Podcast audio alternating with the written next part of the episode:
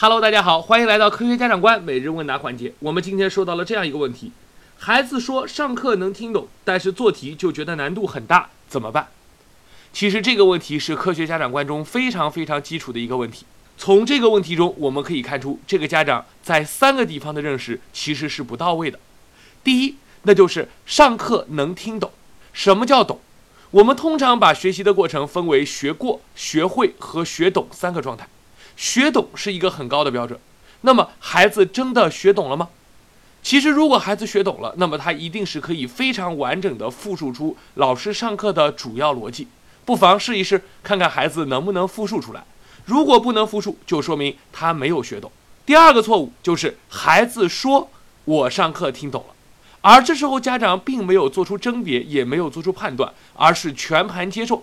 反过来把这个问题抛给了老师，那么在孩子的学习中，家长应该起到什么作用呢？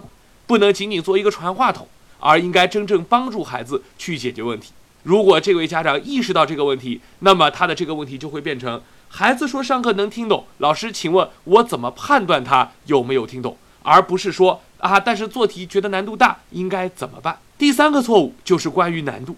什么叫难度大？有没有跟孩子仔细交流过？他为什么觉得难度大？是因为这个知识他没有学懂而导致的难度大，还是因为知识没什么问题，但是做题他不愿意思考而导致的难度大？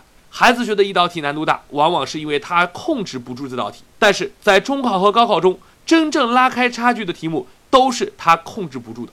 那么在这个时候，我们不能简单的说，哎，这道题我不会做。就像我们平时在跟孩子答疑的时候说，哎，这道题你要问对不对？那你先来说说自己的思考。如果你完全没有思考，那我们不知道你的问题在哪里，当然也就没办法给你答疑了。从这个问题可以看出，是否学过科学家长观，是否能把科学家长观运用到和孩子的交流中，对于孩子的成绩提高真的是非常有帮助的。我们很难针对这样一个笼统的问题，给出一剂万能药方式的这样的方法。就像你问我，诶，我的事业不够成功，应该怎么办？我的收入不够高，我应该怎么办？就这些问题，其实都无法回答。为什么？因为他们是结果的结果的结果，而我们要抓住的是他们内在的原因。